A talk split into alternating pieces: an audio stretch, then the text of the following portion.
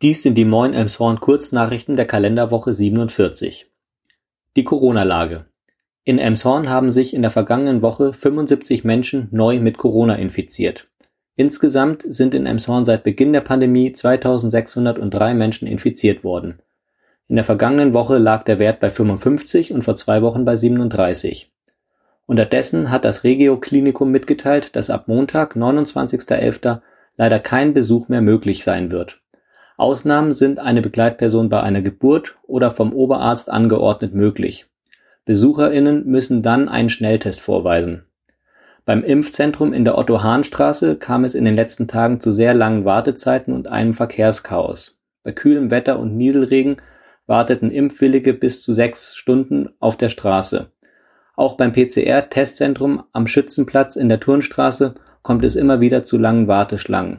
In der Jahnstraße staut es sich und der dortige Linienbusverkehr kommt schlecht an den wartenden Autos vorbei. Auch Land befürwortet zentrale Klinik.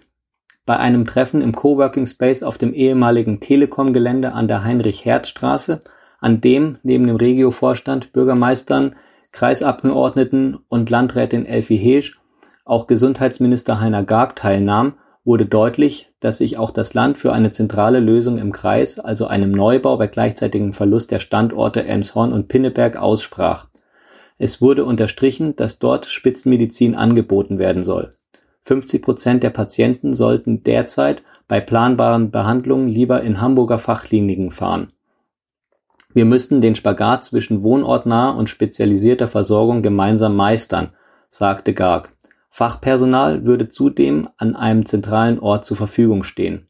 Wo diese MitarbeiterInnen herkommen sollen, blieb hingegen offen. Kita im Gewerbepark. Emshorn weicht von einem Grundsatz ab. Erstmals baut die Stadt eine Kindertagesstätte nicht selbst, sondern mietet Räumlichkeiten an.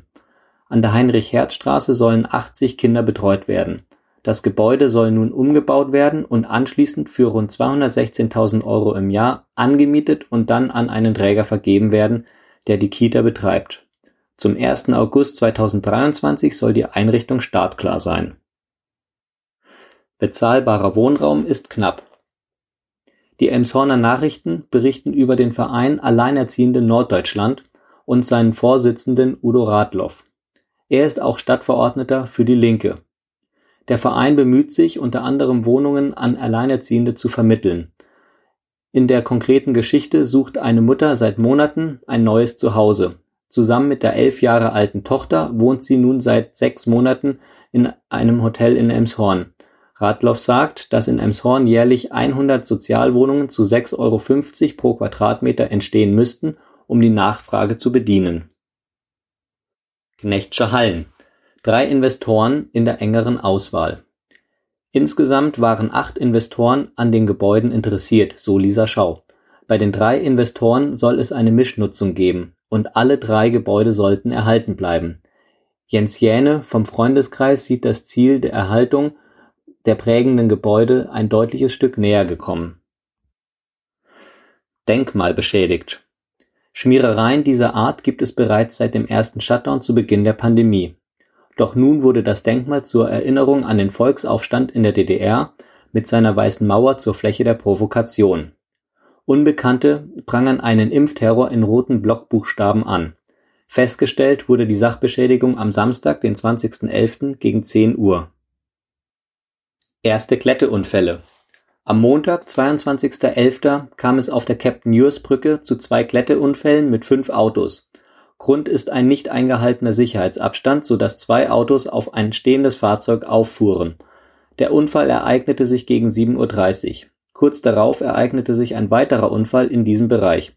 Verletzt wurde niemand. Unfälle mit Radfahrern. Zwei weitere Unfälle lagen nicht an der Klette, sondern am Promillewert. Am Dienstagabend wollte die Polizei einen Radfahrer ohne Licht im Gooskamp anhalten. Der 33-Jährige fuhr anstatt anzuhalten in ein parkendes Auto. 1,9 Promille stellten die Beamten fest. Später am Abend wurden sie in die Beethovenstraße gerufen. Hier lag ein 24-Jähriger auf der Straße und hatte sich beim Unfall das Fußgelenk gebrochen.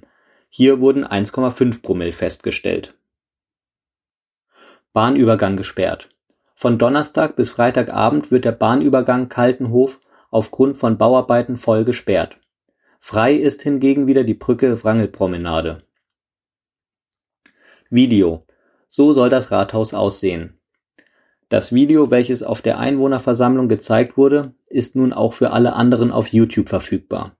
Zu finden ist es auf dem Account des Stadtmarketings.